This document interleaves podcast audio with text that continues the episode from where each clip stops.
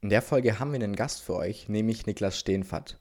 Der ein oder andere kennt ihn vielleicht schon aus seinem gleichnamigen YouTube-Kanal. Er hat inzwischen über 100.000 Abonnenten auf YouTube und macht da viele Videos zum Thema Studium, aber auch einfach über Sachen, die ihn interessieren. Und eine Sache ist klar, Niklas steckt auf jeden Fall richtig viel Leidenschaft in seine Videos und das spürt man auf jeden Fall. Wir haben aber nicht nur über seinen YouTube-Weg gesprochen, sondern auch über seinen Weg allgemein bisher. Er ist nämlich über Cambridge jetzt bei Facebook gelandet und hat nebenbei nicht nur den YouTube-Kanal gestartet, sondern auch jetzt noch einen Podcast.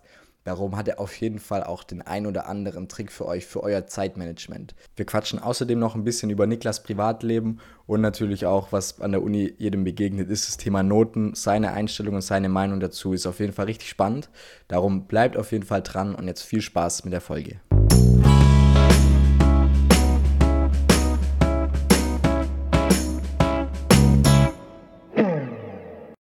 Leute, herzlich willkommen bei Tipps auf Augenhöhe, der Podcast, in dem du die Tipps für die Zeit in der Uni bekommst, die wir uns gewünscht haben. Und wie im Intro schon angekündigt, heute sind wir nicht alleine, sondern wir haben einen sehr interessanten Gast dabei, nämlich den Niklas. Niklas an der Stelle auf jeden Fall herzlich willkommen bei uns im Podcast und vielen lieben Dank, dass du dir die Zeit genommen hast. Ja, danke, ich freue mich. Schön, dass ich hier sein kann. Sehr gerne. Wir haben am Anfang haben wir uns ein paar schnelle Fragen mit schnellen Antworten überlegt, einfach rausfeuern, nicht lange drüber nachdenken. Die erste Oha. Frage an dich ist: Was ist dein Lieblingsmeme? Mein Lieblingsmeme. Ich mag dieses Meme, da sitzt, das ist aber nicht so bekannt. Da sitzt Johnny Depp auf einer Bank neben jemandem und dann nimmt er diesen, die traurigen Jungen so in den Arm. Und ich habe, ich lerne im Moment Polnisch, weil meine Freundin aus Polen kommt. Und dann gibt es das mit so einer Caption, ähm, äh, meine, also au- auf Deutsch übersetzt, meine Freundin hat gesagt, ich soll ihre, ihre Sprache lernen, ihr zuliebe. Und dann ist die, die der Plot ist am Ende, sie, äh, er fragt quasi, woher kommt sie? Und dann sagt er aus Polen. Und dann sagt, er- nimmt er sie so traurig in den Arm. Das kommt immer gut. Cool, klingt auf jeden Fall gut. Dann die nächste Frage ist: Würdest du lieber Eis im Winter essen oder Glühwein im Sommer trinken? Uh, ich glaube, ich würde lieber Eis im Winter essen. Okay, kein Glühwein-Fan generell? Ah, ich habe, das, das wird jetzt gleich ins sehr, sehr, sehr traurige und schlimme eskalieren, aber ich habe eine ganz, ganz, ganz, ganz fiese äh, Unverträglichkeit. Und zwar vertrage ich seit sechs, sieben Jahren oder so, es war nicht immer so, quasi keinen Wein. Das ist schon, ich, ich weiß nicht, was ich im letzten Leben falsch gemacht habe, aber ich kann wirklich, ich habe Familie im Rheinland, äh, angeheiratete Familie, aber im Rheinland und äh, habe immer gerne Weißwein getrunken und so. Und das ist alles, ah, ich vertrage es leider nicht mehr so gut. Keine Ahnung, Ja. was ich falsch gemacht habe. Kann es sein, dass du vielleicht auch einfach einen Abend mal Zu viel? Körper mit. Ja. Ich weiß es nicht, aber es ist wirklich sehr merkwürdig, denn es ist auch nicht nur einfach der Alkohol. Also ich kann eigentlich nur harte Sachen trinken, tatsächlich. Ich, es ist wirklich sehr merkwürdig. Also ich, äh, Wodka kein Problem, aber von Wein kriege ich mega Sodbrennen, selbst von Bier so ein bisschen. Ist auch ein bi- bisschen Tagesform, aber ja, eigentlich kann ich nur harte Sachen trinken. Ich trinke seit Jahren nur Cocktails, notgedrungen. Ja. Du Armer. Nur harte Sachen klingt, klingt steil. Also klingt nach coolen Partys, auf die du dann auf jeden Fall gehen wirst. Die nächste Frage an dich ist: Du kommst ja auch aus der Online-Schiene mit deinem Studium, mit deinem Job jetzt. Was war der peinlichste Nutzername, den du dir jemals online gegeben hast? Also sei es bei SchülerVZ oder bei irgendwelchen Online-Games. Wie sieht's da aus? Oh, spannend. Der peinlichste Nutzername. Also ich Hm. kann dir da vielleicht ein Beispiel geben. Ich hieß auf Quick früher XXX Punker XX. warum auch immer diese Xe und warum auch immer Punker. Ja, ich habe äh, tatsächlich nicht so viele verschiedene Nutzernamen gehabt. Meistens war das immer einfach mein Klarname. Und äh, ein Standardnutzernamen, den ich in ein paar komischen Online-Foren hatte, das ist, das ist einfach, der ist nicht wirklich, wirklich peinlich, der ist einfach ziemlich nerdy. Ich glaube, ich äh, saß, es ist wirklich sehr nerdy. Äh, ich saß äh, mit den Informatikstudenten und hatte dann irgendjemand meinte, ich brauchte einen Nutzernamen und jemand meinte, du bist so ein Troll, weil ich ihn irgendwie verarscht hätte oder so. Und dann habe ich irgendwie versucht Troll und das war dann schon vergeben und dann habe ich davon die elbische Übersetzung genommen. Wow. Also wirklich mega nerdy. Ich war da auch gerade in so einer riesen Herr der Ringe Phase. Und äh, genau, das war dann, ist dann mein Nutzername bei einigen On- Online-Plattformen geworden. Aber ansonsten habe ich oft einfach meinen Nachnamen genommen oder Niklas oder irgendwie sowas. Und jetzt gerade seit ich YouTube mache, ist es auch eigentlich immer nur noch Niklas Steenfert, weil mir jetzt auch diese Privatsphäre, die habe ich ja eh aufgegeben, dass irgendwie ich anonym irgendwelche Internetseiten nutze. Das ist eigentlich, habe das so akzeptiert, dass ich immer Niklas Steenfert bin. Ja, alles klar. Weißt du noch, was Troll auf Elbisch heißt? Ja, Torok heißt Torok, das. okay. Nicht schlecht. Torok und XX Punker XX sind hier also. Okay. Nächste Frage ist, was glaubst du, was könntest du dir von dem ganzen Geld, was du jemals für Alkohol ausgegeben hast, auf einmal kaufen? Oh, das ist ja eine spannende Schätzfrage. Meine Güte, habt ihr Fragen. Das ist, das ist ja so schwer zu schätzen. Ja. Also, da müssen wir jetzt mal ein bisschen gucken. Ich habe relativ wenig Alkohol konsumiert. Äh, Würde ich sagen, so bis ich vielleicht sogar bis ich 20 war. Ich war ein absoluter Spätzünder, was das angeht. Ich habe äh, ganz lange gar keinen Alkohol getrunken, so mit 16, 17, habe dann irgendwann so mal ein Bier, mal ein Backscreen Lemon. Und mhm. obwohl ich das ja eigentlich damals vertragen hätte, auch den Wein, also da habe ich echt was verpasst. Und äh, habe ganz lange auch in meinem Informatikstudium da echt nicht so eskaliert. Und dann bin ich nach England gezogen. Und dann ja auch ausgerechnet nach Cambridge. Ne? Und dass ja, seitdem ähm, habe ich festgestellt, dass ich schon auch ganz gern Alkohol trinke. Das muss ich ganz offen zu, zugeben. Einmal hauptsächlich inzwischen halt die Cocktails und dann natürlich ähm, ja auch einfach für den Rausch. Es gibt da Leute, die sagen, sie trinken nur für den Genuss. Ich muss sagen, ich, ich trinke schon, ich trinke schon primär für den Rausch und nicht für den Genuss. Aber ich kann es ehrlich gesagt einfach gar nicht schätzen. Es sind sicher viele, viele tausend naja, also es ist bestimmt, ist bestimmt, das, sowas muss ja fünfstellig sein. Also ich kann es nicht genau sagen. Es ist bestimmt nicht nur vierstellig, es ist bestimmt nicht sechsstellig. Irgendwas ja. Fünfstelliges. Es läppert sich. Ja. Aber das ist ja auch äh, eine explosive Kombi, oder? Du sagst, du kannst nur Hartalk trinken und trinkst für den Rausch. Ja, das ist eine ganz, ganz, ganz schwierige Kombi. Also ich trinke schon gerne Cocktails, ne? schöne Cocktails. Ja manchmal versuche ich so an meine Grenzen zu gehen, zum Beispiel mit Portwein. Das ist ja was, was man in Deutschland eigentlich jetzt nicht so ständig serviert kriegt, aber in Cambridge ist das die extreme Unikultur. Port and Cheese gibt es da ganz oft nach dem Dinner und auf irgendwelchen Events ständig Port and Cheese. Und dieser Portwein, ich glaube, es ist was in, in diesem ähm, Distillierung, heißt das? Distillierung oder wie? In dem Gärungs, nee, Gärungsprozess des Weins, äh, der das, was mir das Sodbrennen macht. Und beim Portwein ist ja ist ein Fortified Wine, da ist der Alkohol künstlich dazugegeben. Und das vertrage ich etwas besser.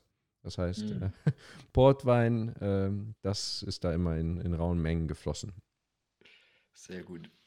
Okay, da ist man ja auch sich nicht zu schade, um zu experimentieren, was man dann doch verträgt. Gerade wir Rauschfreunde ähm, das haben wir dann, lasst uns nicht so schnell unterkriegen von und dem einen oder anderen Kater. Auch auf der Genussseite muss man sagen, nicht, dass wir nur über Alkohol sprechen, aber auch auf der Genussseite äh, kann man da ja wirklich einiges machen und auf der Geldseite. Ich glaube, es gibt zum Beispiel, also gerüchteweise, gibt es am Trinity College in Cambridge, wo ich studiert habe, die Tradition, die ungeschriebene Regel, dass beim Matrikulationsdinner der Port mindestens so alt wie der älteste Student sein muss. Und manchmal sind das ja auch Leute, die im zweiten Bildungsweg oder sowas machen. Da wird also immer sehr alter und sehr guter Port serviert. Der ist auch ganz stark subventioniert von den Colleges in Cambridge. Man kriegt da also immer für relativ wenig Geld als College-Mitglied äh, den College-eigenen Port. Aber so viel dazu. Was für eine coole Uni. Okay, cool. Dann haben wir noch die letzte schnelle Frage für dich. Und zwar, ich glaube, unter jedem von deinen YouTube-Videos steht's und ich selber habe es mir auch bei quasi jedem Video gedacht. Und zwar dein größtes Geheimnis. Benutzt du Lockenwickler für deine wunderbar lockigen Haare?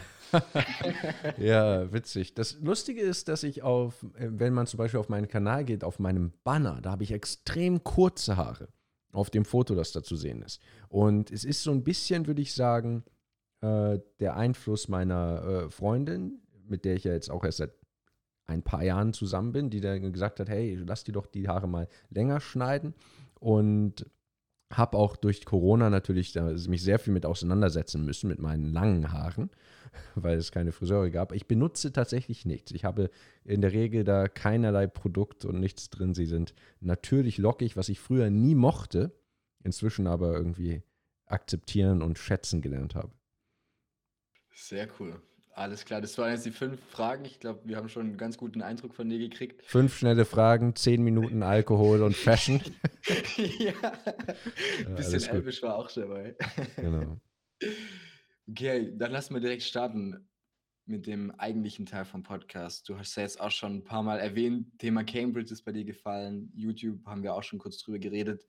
Alles in allem hast du ja echt einen interessanten Weg hingelegt. Und was auch in deinen YouTube-Videos gut rüberkommt, ist, dass du jemand bist, der sehr gut und auch sehr gerne erzählen kann. Darum ist die erste Frage quasi so offen, wie es eigentlich geht. Und ich bin auch echt mega gespannt auf deine Antwort. Und zwar einfach, wie, wie sah deine Zeit nach dem Abi aus? Wie sah meine Zeit nach dem Abi aus? Also direkt nach dem Abitur habe ich naja, an einem erstmal natürlich am Elbstrand in Hamburg an einem äh, Alsterwasser genippt. Denn ich habe ja, wie gesagt, damals nicht so viel Alkohol getrunken. Und äh, naja, Abiball und solche Sachen. Ich muss auch dazu immer sagen, ich war erst 17. Ich habe mein Abi relativ jung gemacht. Ich war 16, als ich die Abi-Prüfung tatsächlich, glaube ich, geschrieben habe und bin dann 17 geworden in dem Jahr. Und hatte dann natürlich diesen Sommer, den viele haben, zwischen Studium und Schule. Und ich habe da tatsächlich gearbeitet. Und zwar in einem Verlag. Und äh, in diesem Verlag aber nicht auf irgendeine intellektuelle Art und Weise, sondern äh, tatsächlich so Bücher verpackt und äh, Bücherkisten hin und her getragen und so einen ganz soliden Job, einen anständigen Job. Äh, das einzige Mal äh, fast in, in meinem Leben, so ein ganz normaler Job, den ich dann äh, gemacht habe für drei Monate und von dem Geld habe ich mir meinen ersten Laptop gekauft fürs Informatikstudium und äh, habe dann eben auch direkt angefangen, Informatik zu studieren. Okay, also wenn man die Idee jetzt noch ein bisschen weiterspinnt, ich meine, ähm, vorhin hast du es ja auch noch fallen lassen, das Thema Cambridge. Wir haben mal vor drei Monaten oder so circa das erste Gespräch mit dir gehabt. Da warst du in Polen, du arbeitest jetzt ja für Facebook. Soweit mir Facebook da bekannt ist, sind ja die Bewerbungsprozesse so kriminell schwierig, dass man da aufgenommen wird. Ich glaube, du hast ja mehrere Vorstellungsgespräche und musst ja auch so Online-Zulassungstests machen, dass du da überhaupt reinkommst in diesen Jobbereich. Ich weiß es nicht, inwieweit es nur ein Gerücht ist oder wirklich der Wahrheit entspricht. Aber jetzt vielleicht eine schwierige Frage an dich. Glaubst du an einen Zufall oder denkst du, du hast das alles so in diese Richtung gelenkt, ähm, dass du das einfach so locker, leicht, easy hinbekommen hast? Oh Gott, nein, um Gottes Willen. Ich meine, äh, wenn man da so von außen drauf guckt, dann sieht man ja immer nur das Ergebnis. Man sieht ja nicht die ganzen, äh, was hätte sein können. Man sieht nicht die ganzen Bewerbungen, die gescheitert sind. Man, man sieht den Zufall selbst natürlich nicht. Ganz viel ist es ein Spiel von Wahrscheinlichkeit. Man kann natürlich immer wieder an bestimmten Schrauben drehen. Aber zum Beispiel mit Facebook, da, das war ziemliches Glück, dass die mich genommen haben. Ich habe mich ja auch bei ganz vielen Firmen für das Praktikum beworben. Ich habe mich ja bei Facebook erstmal für ein Sommerpraktikum beworben. Das muss man dazu sagen. Ist es ein ganz anderer Bewerbungsprozess. Also das, der Bewerbungsprozess waren einfach zwei Online-Interviews. Das war's. Zwei Online-Vorstellungsgespräche, also beziehungsweise Tests. Ein, ein Programmiertest und ein SQL-Test, das ist so eine Datenbank-Abfragesprache. Äh, da musste ich äh, mit jemandem live Video chatten und dann so Aufgaben lösen in so einer Website. Aber vorher habe ich mich halt einfach beworben auf Facebook, mein CV hochgeladen und äh, dann das ehrlich gesagt fast wieder vergessen, dass ich das gemacht hatte und habe ganz viele Bewerbungen äh, in dieser Zeit abgeschickt, weil ich eben unbedingt so ein cooles Sommerpraktikum haben wollte, was ich da gerade kennengelernt hatte in England, dass das irgendwie das Ding ist. Alle machen das, sind super gut bezahlt, äh, im Sommer drei Monate arbeiten und dann kannst du davon quasi das ganze Jahr verziehen und eine tolle Erfa finanzieren und eine tolle Erfahrung machen. Ja, und äh, irgendwann kam dann, äh, ich glaube, von Google kam zum Beispiel eine Absage und von ganz vielen Firmen natürlich, aber von Facebook kam dann irgendwann diese Einladung zum Vorstellungsgespräch. Äh, insbesondere stand eben ja SQL, wie gesagt, also so eine äh, Datenbanksprache, die, mit der ich überhaupt keine Erfahrung hatte. Dann habe ich also quasi eine Woche mein Cambridge-Studium völlig pausiert und nur SQL geübt, um dieses Vorstellungsgespräch, äh, Vorstellungsgespräch machen zu können. Und das hat dann ja anscheinend gut geklappt. Cool. Das heißt, du warst aber auch schon hast du direkt in Cambridge angefangen zu studieren? Ich Oder- war, also ich habe meinen Bachelor gemacht, die ersten vier Jahre meines Studiums in der Uni Hamburg. Okay. Ne, Wie gesagt, ich war auch erst 17, ich bin da einfach zu Hause weiter gewohnt erstmal und habe da ganz unspektakulär einfach so ein Informatikstudium in Hamburg angefangen. Und dann äh, bin ich über auch viele Zufälle und Umwege nach Cambridge gekommen, äh, um dort dann den Master zu machen, was ich aber auch ursprünglich gar nicht wusste. Und der, dass ich mich in Cambridge beworben und dass ich da genommen wurde, lag daran, dass im richtigen Zeitpunkt die richtige Namensliste auf dem richtigen Tisch lag. Also auch das allein ist eine Story, eine Verkettung von Zufällen, dass ich da einen Prof kennengelernt habe, der Kontakte in Cambridge hat. Das war wirklich, also klar, ganz, ganz, ganz viel Glück, ganz viele Zufälle, die sich äh, durch all diese Möglichkeiten und äh, Abzweigungen und Entscheidungen äh, ähm, ziehen, ganz klar.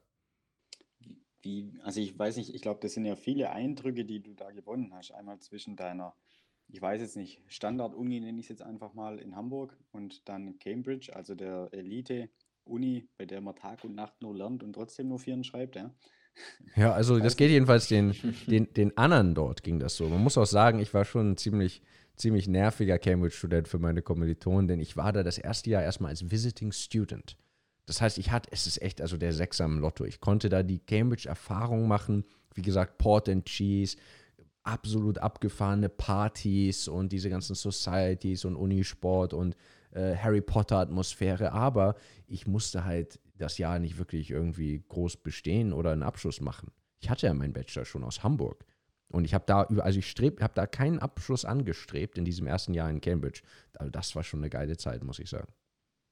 Richtig cool. Vor allem auch krass, dass Cambridge auch, also wenn ich finde, wenn ich Cambridge höre, dann denke ich auch, wie du gesagt hast, so an Harry Potter mit viel strengen Lehrern oder Profs und hohen Ansprüchen, aber dass die gleichzeitig auch so diese Partyatmosphäre für Studenten so einrichten, ist ja phänomenal. Also die, ja, das ist natürlich auch ein äh, Push and Pull. Das ist, es gibt schon diese sehr strengen konservativen Profs natürlich auch. Ja. Und dann die völlig eskalierenden 18-jährigen äh, Studenten da, die gerade aus ihrem Internat äh, zum ersten Mal freigelassen werden.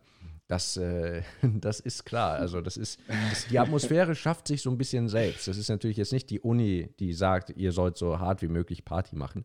Aber allein die Tatsache, dass alle direkt im College wohnen und man eben Mhm. permanente Klassenfahrtsatmosphäre mit Roompartys hat und man äh, sich man immer aufeinander hockt und das College eine eigene Bar hat und man jetzt nicht sich irgendwie verabreden muss, um mit ganz vielen Studenten Party zu machen, sondern es ist einfach immer da die Option. Das schafft schon so eine besondere Atmosphäre. Sicher zum Leidwesen der ein, einiger der, der Professoren, ganz ganz klar. Aber das heißt, du hast dann irgendwie, sag ich mal, in deiner Zeit von Cambridge auch so die Liebe zu England entdeckt, weil du bist jetzt ja immer noch in England. Ja, auch das ist halt wieder so eine Verkettung von Umständen. Ich habe das Praktikum bei Facebook gemacht und naja, dann haben die mir am Ende auch ein Angebot gemacht für einen Vollzeitjob. Ein, ein, Angebot, das ich äh, nicht gut ablehnen konnte. ne? Also das ist ja auch, muss man sich vorstellen, du bist Student und dann machst du dieses Praktikum und dann sagen sie so, "Hey, hast du nicht Lust, jetzt hier Vollzeit bei Facebook anzufangen? Richtig geiler Job für einen Informatiker. Und übrigens, wir überweisen dir jetzt auch direkt Geld, ne? Sign-on-Bonus. Hier kriegst du sofort auf dein Konto, wenn du jetzt hier nur diese Unterschrift machst und dann kannst du in einem Jahr anfangen, machst noch, gehst noch nach Paris. Ich bin ja noch nach Paris gegangen und habe da äh, noch ein, ein Jahr studiert. Und äh, das ist jetzt der Grund, dass es London speziell gewesen ist. Das war keine Entscheidung, ich will unbedingt wieder nach London. Aber klar, die britische Kultur ist mir schon ans Herz gewachsen, auch wenn ich jetzt nicht unbedingt, also mich hier, ich fühle mich jetzt hier nicht niedergelassen. Es hat sich jetzt so ergeben, dass ich gerade hier bin. Ja. Cool, alles klar. Ich, also, was du jetzt auch schon ein paar Mal gesagt hast, ist so dieses Zufall, was auch so die Anfangsfrage war. Ich finde, Zufall ist ja teilweise auch eine schöne, aber gleichzeitig auch eine unbefriedigende Antwort. Es hat ja so was Romantisches, so was, hey, alles fügt sich schon, aber irgendwie fühlt man sich da auch so machtlos. Ich weiß nicht, kenn, kennst du vielleicht so ein paar Stellschrauben, wo du sagst, so, hey, okay, hier habe ich vielleicht den Zufall auch in, also für mich positiv gewendet und lag nicht nur irgendwie zu Hause auf der Couch rum, sondern habe auch irgendwie was gemacht, um diesen Zufall auch zu verdienen.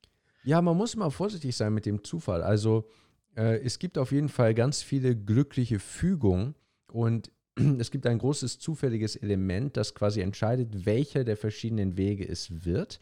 Aber die Qualität der Gesamtlaufbahn, das kann man schon sehr beeinflussen. Also ich habe mich jetzt zum Beispiel, das ist so ein bisschen, wie zu sagen, ich bewerbe mich bei äh, 20 richtig coolen Firmen und dann lehnt mich Google ab und Facebook nimmt mich an. Das ist, da ist ein großes zufälliges Element. Aber dass ich überhaupt die Chance habe, bei Facebook oder Google angenommen zu werden, das ist ja nicht zufällig an sich. Das ist ja wieder aufgrund dessen, was vorher passiert ist. Oder dass ich quasi, ich habe zufällig in einem Graphentheorie-Seminar einen, einen Prof kennengelernt, der in Cambridge Kontakte hat. Aber erstmal habe ich mich überhaupt entschieden, dieses Graphentheorie-Seminar zu belegen, obwohl ich dafür überhaupt keine Credit Points gekriegt habe. Das war nicht Teil meines Studiums, das war in der Mathematik. Ich war Informatiker. Ich bin da hingegangen, habe richtig gut mitgearbeitet, hab, fand das super spannend, habe mich mit dem Prof gut ausgetauscht. Also hat der Interesse bekommen, hat festgestellt, ich habe das Stipendium der Studienstiftung des deutschen Volkes, das ich ja auch wiederum bekommen habe, Teilweise durch Zufall natürlich, teilweise mit Glück, aber hauptsächlich, weil ich gute Noten in der Schule hatte. Also das ist alles so eine, so eine Verkettung und wie gesagt, ein Spiel von Wahrscheinlichkeiten. Also man kann an den Wahrscheinlichkeiten drehen und wenn man Gutes tut, dann wird einem auch Gutes widerfahren. Und wenn man sich äh, in, da reinhängt und äh, hart arbeitet und viel lernt, dann kann man natürlich daraus Kapital ziehen. Aber welcher Lebensweg von all diesen vielen Abzweigungen, was es immer genau wird, da ist natürlich ein ganz, ganz großes Zufallselement dabei. Heißt nicht, dass man sein Gesamtschicksal oder vor allem sein, sein Glück, würde ich sagen, nicht in, der, nicht in der Hand hat. Also ich bin schon großer, auch bin auch sehr überzeugt, dass man zu sehr großen Teilen äh, seines Glückes Schmied ist. Aber zusätzlich passieren natürlich ganz, ganz viele äh, Zufälle und glückliche Fügungen und jeder hat einen anderen, anderen Ausgangspunkt. Also man kann auch, man kann auch sagen, so macht man es richtig und so macht man es falsch, aber dann startet natürlich jeder woanders. Ich sage zum Beispiel, in meinen Videos mache ich teilweise was zum Thema Lernen. Aber natürlich gibt es Sachen, die mir einfach fallen, die mir schwer fallen und das ist bei jedem individuell. Aber alle kommen mit guten Lerntechniken zum Beispiel besser voran. Für sie relativ besser. Ja, also man kann ganz, ganz viel Rat geben, glaube ich, und äh, man kann gute und schlechte Entscheidungen treffen. Und äh, trotzdem heißt das nicht, dass man es 100% in der Hand hat. Ne? Jetzt hast du gerade das Thema Noten angesprochen in deiner Schule. Ich meine, das Thema Noten beschäftigt natürlich eigentlich im Endeffekt jeden Student, also während seiner Laufbahn. Mich hat es auch immer viel beschäftigt, ähm, sage ich mal, während meinem Studium, gerade im Hinblick auf, du findest natürlich später einen besseren Job, wenn du gute Noten hast. Wie genau stehst du so zu der Aussage? Heißt es für dich gute Noten, ich finde automatisch einen guten Job oder heißt gute Noten braucht man vielleicht, aber man sollte ja gucken, dass man noch das und das macht, um sozusagen wirklich das sicher zu gehen oder bessere Chancen zu haben für einen späteren Lebensweg oder eine Karriere, sage ich mal. Das kommt natürlich jetzt sehr, sehr, sehr auf die Art von Job an. Es kommt sehr auf das Fach an.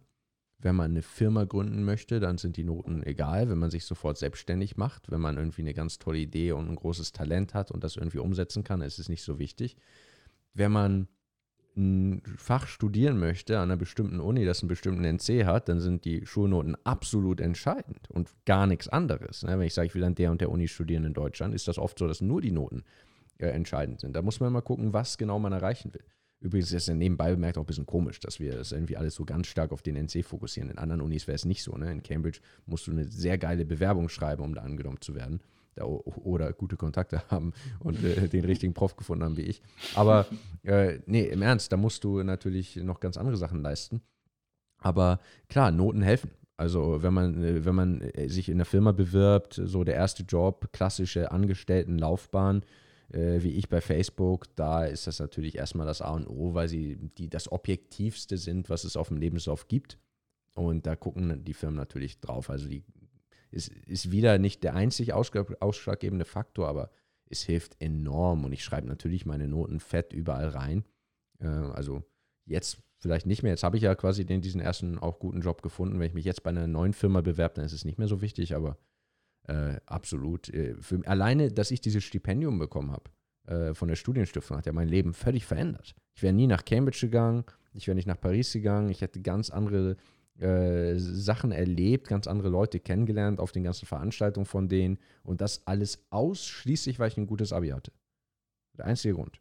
Also es kann sehr viel anstoßen. Heißt nicht, dass es nicht anders geht, aber es kann so einen, so einen Schneeballeffekt auslösen. das stimmt. Das passt auch wieder in die Antwort rein, die du gerade gegeben hast. Mit, ähm, du hast ja gesagt, du glaubst, jeder ist zum Teil seines Glückes Schmied und da gehört Noten ja auch dazu. Es Ja. ist nicht der einzige Weg auf jeden Fall. Also ich habe auch einen Kumpel, der ist voll, geht in diese Startup-Richtung und sowas. Und klar, das kann auch ein Weg sein, dass du dich irgendwie so interessant, interessant engagierst in deinem, in deinem Alltag, dass dich keiner nach den Noten fragt. Aber ich glaube, wenn du keinen Plan hast, ist Noten auf jeden Fall, oder nicht mal keinen Plan, einfach wenn du dir ungewiss bist, wo es später hingeht, dann ist gute Noten auf jeden Fall ein gutes Argument für jeden Arbeitgeber, dich schon mal einzuladen. Und darum passt das ja auch in deine Antwort von gerade eben auch wieder rein. Und gute Noten haben ja auch keine Nachteile. Ja, klar, Ja. es gibt ganz viele andere Wege, aber man versucht natürlich, es überall so gut wie möglich zu machen. Und manchmal, wenn Leute danach fragen, so, braucht man gute Noten, dann ist so ein bisschen die Hoffnung, dass jetzt jemand Nein sagt. Ja. Oder vielleicht ist so ein bisschen die Suche nach einer Ausrede oder auch bei dieser Zufallsgeschichte. Ich habe aber zufällig einen, einen richtig schlechten Mathelehrer und der vergibt kategorisch keine Einsen. Also kann ich nichts machen. Naja, aber er wird ja trotzdem nicht allen die gleiche Note geben. Also auch da ist ja wieder, wenn man, wenn man, wenn man besser mitmacht, wird man trotzdem auch bei dem schlechten Mathelehrer eine bessere Note kriegen. Und äh, es ist halt so ein, es ist halt natürlich Zufall, aber dann eben auch ganz viel, was man selbst macht. Und es schadet auf jeden Fall nicht, wenn man sehr gute Noten hat. Selbst wenn man später eine Firma gründen möchte. Ja, ey, auf jeden Fall. Irgendwie, so das, das klingt für mich so, als würde es darum gehen, so den Rahmen, den man hat, einfach auszuschöpfen. Und egal, ob das jetzt der Rahmen an der Uni ist mit Noten oder sei es ein Startup-Rahmen oder jetzt auch du bei Facebook, wenn du da dein Bestes gibst, dann ist ja Zufall, Zufall ist sozusagen die Spitze vom Eisberg. Ja. Ich glaube, das ist auf jeden Fall ein wichtiger Punkt. Und ja, hey, du hast mit den Noten so recht, mit diesen schlechten Noten.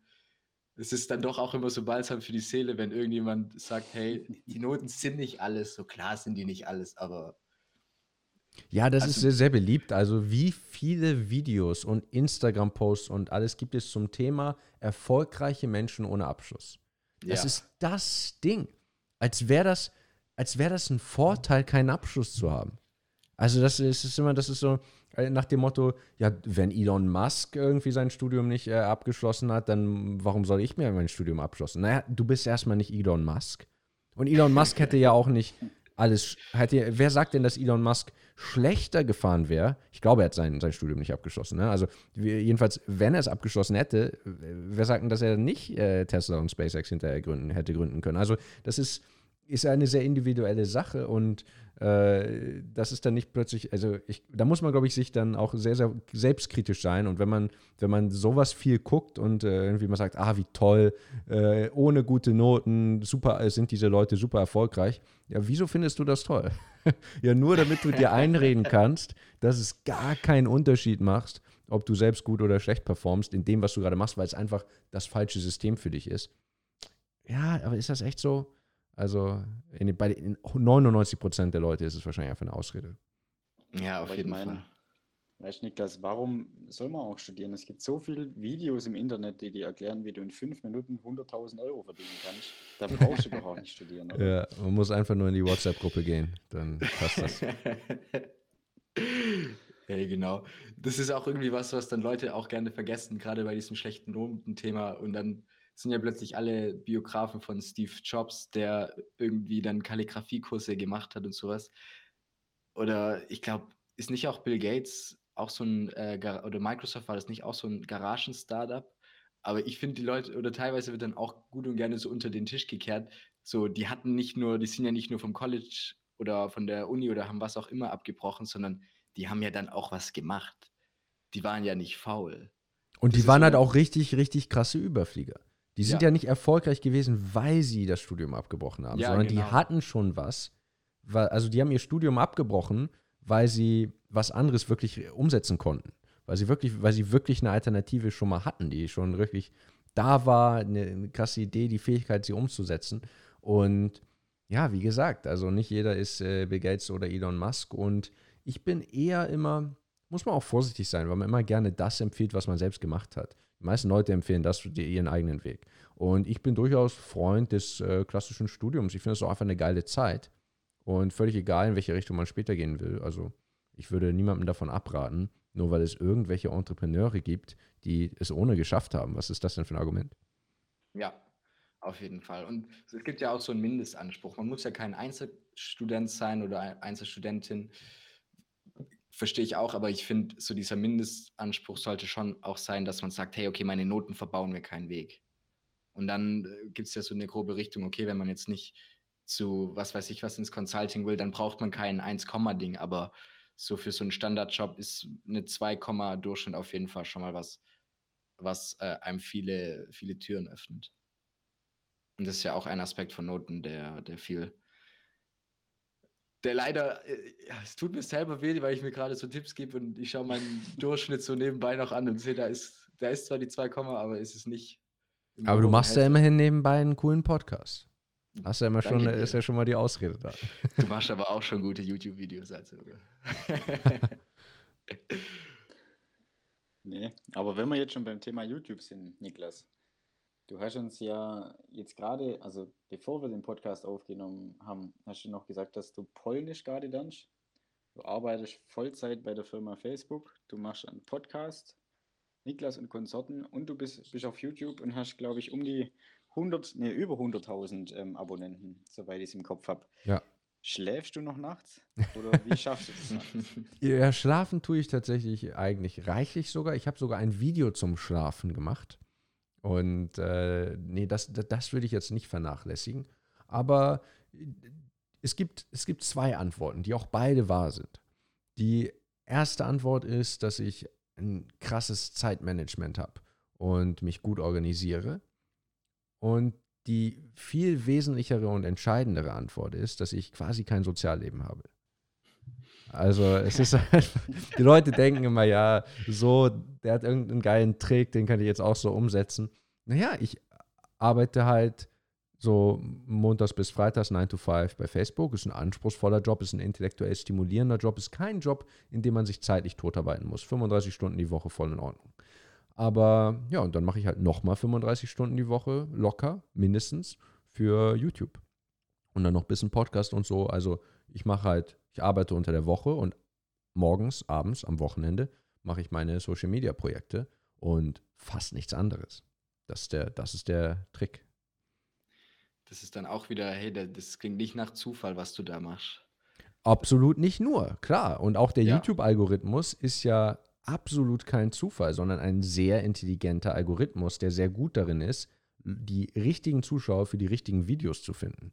Und wenn man keine, nicht die richtigen Videos macht, kann man nicht hoffen, dass der einfach kommt und einem äh, zufällig irgendwelche Zuschauer äh, serviert. Aber wenn man die richtigen Videos macht, kann man natürlich trotzdem Pech haben. Es ist immer diese, es ist immer diese, diese Mischung und nee, ich mache schon, ich stecke so extrem viel Zeit von Anfang an in diesen Kanal und äh, beschwere mich natürlich aber auch nicht drüber. Ist, absolut, ist ja absolut freiwillig und pendelt auch immer so ein bisschen hin und her. Jetzt die letzten paar Wochen war ich tatsächlich ein bisschen aktiver oder sagen wir so intellektuell und emotional ein bisschen wieder involvierter bei Facebook. Irgendwie da ein paar spannende Projekte vorangetrieben. Da war jetzt auch mal zweieinhalb Wochen kein neues Video. Heute habe ich äh, seit langem wieder ein neues YouTube-Video hochgeladen. Aber das ändert sich immer so ein bisschen. Manchmal habe ich Phasen, wo ich denke, ja, Facebook ist eigentlich inzwischen eher so mein Dayjob. Und ich identifiziere mich viel mehr als YouTuber als jetzt als Softwareentwickler. Aber in, es sind zwei Vollzeitjobs. Da gibt es auf jeden Fall keinen äh, Drumherum. Es sind zwei Vollzeitjobs, die ich eben gleichzeitig mache. Ja, auf jeden Fall. Das klingt auch so ein bisschen. Das, was du machst, ist ja auch irgendwie, du hast so 100 Dartpfeile, schmeißt die auf einmal und so, wenn einer im Bullseye ist, dann hast du trotzdem 100 insgesamt geworfen. Also Sehr du schön. bist auf jeden Fall ein fleißiger Typ. Was mich trotzdem noch krass interessiert, so dieses Zeitmanagement, du hast jetzt schon gesagt, okay, du hast dein Sozialleben, das ist das, was hinten ansteht, einfach.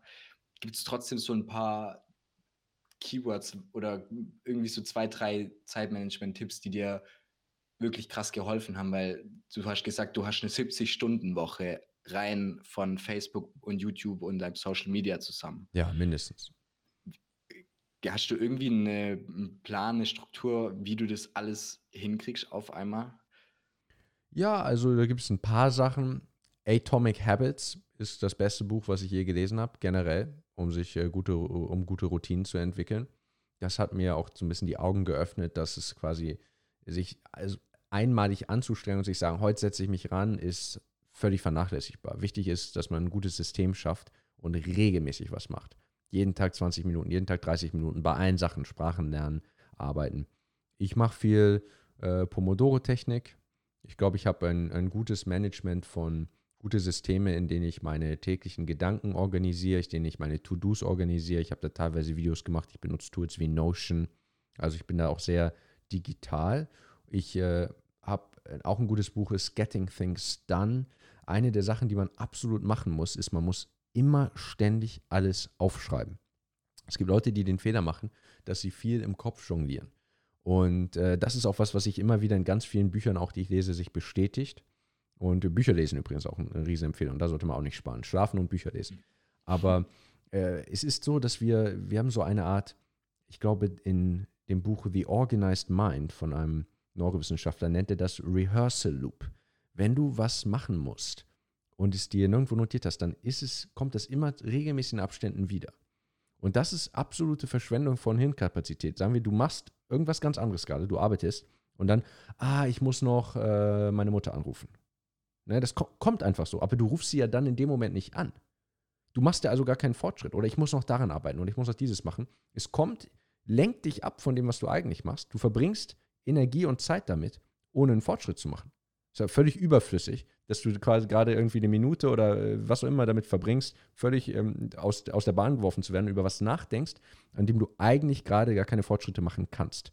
Deswegen ist dieses Brain-Dumping so wichtig. Selbst wenn man denkt, ich kann mir alles merken, das reicht nicht. Alles ständig aufschreiben, das, äh, das Gehirn quasi externalisieren und sagen, alles, was ich machen muss, jede Idee, jeden Einfall, den ich habe, wo ich sage, ah, da werde ich später noch machen oder äh, das ist eine coole Idee, das sollte ich mal ausprobieren, immer alles aufschreiben und verlässliche Systeme haben, dass man dieses Aufgeschriebene dann auch regelmäßig reviewt, sodass man unterbewusst weiß, ich muss das jetzt wirklich gerade nicht mehr im Kopf haben. Ich habe eine super Idee gehabt, zufällig bei der Arbeit, kurz nebenbei aufschreiben und dann wieder zurück an die Arbeit und dann später hat man ein System, dass diese Idee dann quasi äh, wieder, wieder nach oben kommt und man äh, das wieder abarbeitet. Das macht einen Riesenunterschied. Okay. Das heißt, das ist dein Geheimrezept für die erfolgreichen Zufälle auch ein Stück weit. ein Stück weit. Wobei man natürlich sagen muss, dass ich auch, seit ich erst diesen YouTube-Kanal mache und so viel Sachen habe, äh, gezwungen bin, effizienter zu werden. Man sagt ja auch, dass sich Arbeit ausdehnt, um die äh, zur Verfügung stehende Zeit zu füllen. Also jemand, der sich doppelt so viel vornimmt in der gleichen Zeit, schafft das dann auch eher. Und wenn man nur halb so viel sich vornimmt, dann braucht man einfach auch länger. Ne, da ist man halt nicht zur Effizienz und äh, zum Fokus gezwungen. Und äh, diese ganzen Systeme ist jetzt nicht so, dass sie mich durch die Schule gebracht hätten oder so. Es ist noch nicht so lange, dass ich mich aktiv mit Themen wie Produktivität beschäftige. Ich tue das, weil ich es muss und weil ich es sonst nicht auf die Reihe kriegen würde. Ja, ich finde es auch mal ganz interessant. Da gibt es doch auch äh, in den skandinavischen Ländern schon dieses 30-Stunden-Modell, glaube ich. Also in Deutschland arbeite ich ja noch so 40 Stunden oder 36 Stunden, ähm, wenn es wenig ist. Und in Skandinavien oben haben sie ja beschlossen, dass man die ganzen Stunden einfach auf 30 Stunden reduziert.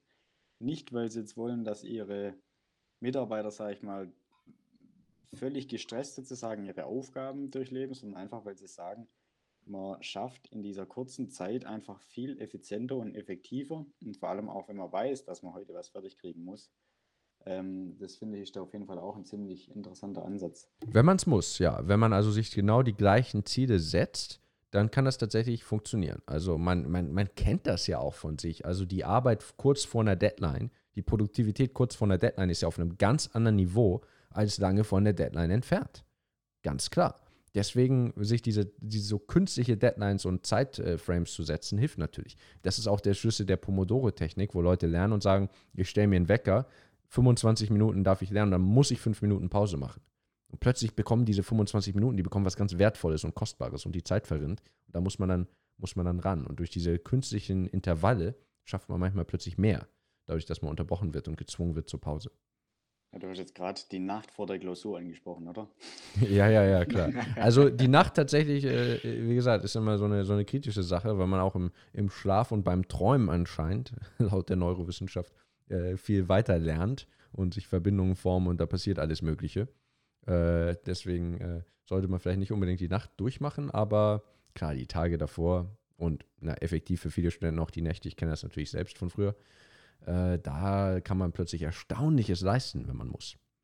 Heißt ja. natürlich auch nicht, dass man sich immer bis zum Limit pushen muss. Also äh, man muss natürlich auch sehr darauf achten, dass man sich die Genussmomente nimmt, dass man sich die entspannten Momente nimmt und dass man gerade, also gerade so jüngere, jüngere Menschen, noch jüngere Menschen als ich, die jetzt irgendwie gerade mitten im Studium sind, da, das wäre irgendwie schade, wenn die plötzlich sagen, ich muss jetzt studieren und gleichzeitig eine Firma gründen und gleichzeitig alles Mögliche lernen und ganz viele Bücher lesen und kommen und die gar nicht mehr zum Chillen kommen. Zum am Strand sitzen, klönen, ein Bier trinken mit, mit Kollegen, Party machen. Das ist ja, sind ja auch ganz wichtige Erfahrungen und letztlich äh, ist ja, sind ja Genussmomente und Glück das, was wir alle anstreben auch. Das ist ja immer nur ein Mittel zum Zweck, wenn man sagt, ich möchte jetzt einen geilen Job haben und Geld verdienen. Ja, das ist, ich habe mal bei, ich glaube, bei diesem, äh, den, die Jungs von The Simple Club, von Simple Mass und sowas, die werden die meisten kennen, die haben ja auch mal einen Podcast gemacht, heißt Kein Limit, wo die auch so ein paar Lifehacks geben, auch zur Produktivität, aber auch allgemein in Richtung Persönlichkeitsentwicklung. Und die haben da einen coolen Satz mal gebracht.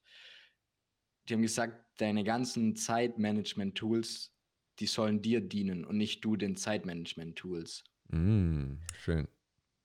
Und auch das, was du gerade gesagt hast, ist ja auch irgendwie spannend. So, ich finde, dass es manchmal erwische ich mich auch selber dabei, wo ich glaube, ich habe Probleme, die bisher noch nie jemand so ein Mensch hatte. So zum Beispiel bin ich mir jetzt nicht sicher, was, was kommt nach dem Bachelor.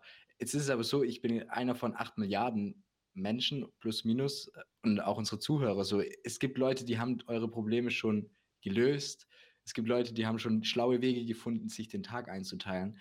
Darum, ähm, wenn ihr Probleme habt, das hast du ja auch vorher gesagt, mit Systeme schaffen, so beschäftigt euch vielleicht mal mit dem, also über das Thema und nicht in dem Thema und dann entdeckt ihr vielleicht so eine Stellschraube in einer halben Stunde und die spart euch dann für den Rest vom Semester jeden Tag 20 Minuten oder sowas. Also vergesst nicht nur in der, also Arbeit lernt nicht nur in der Uni, sondern lernt auch was über das Lernen in der Uni, über die Uni, was auch immer.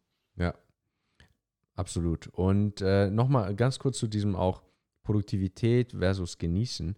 Ähm, ein schönes Beispiel, das mir gerade noch eingefallen ist, ist, wenn zum Beispiel ich gucke ganz viele Videos in doppelter Geschwindigkeit. Machen, glaube ich, heutzutage auch äh, relativ viele oder es gibt viele, die das empfehlen.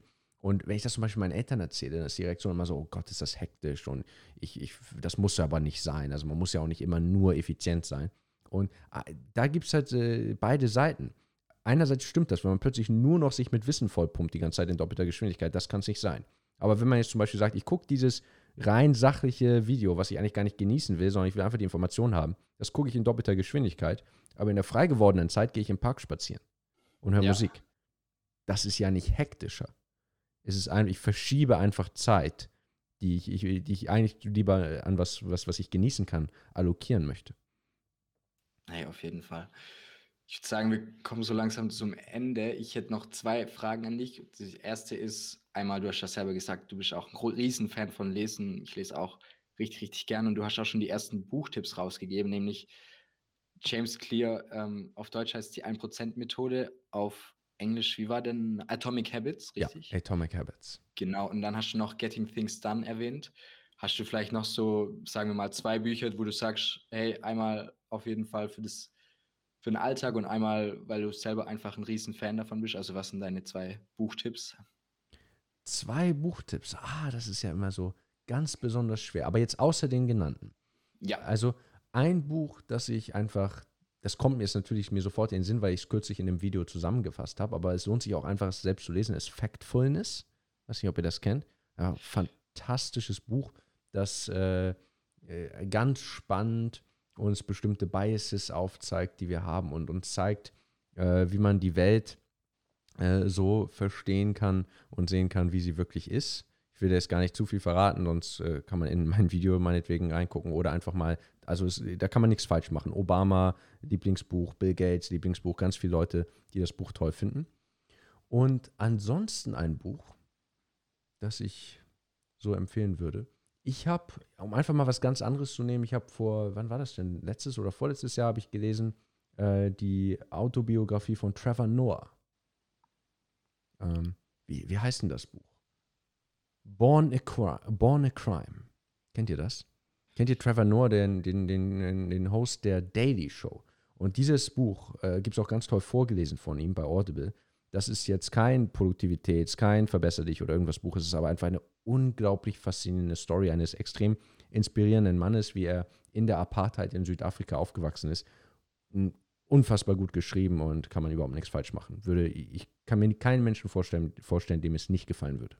Ja, das klingt richtig vielversprechend.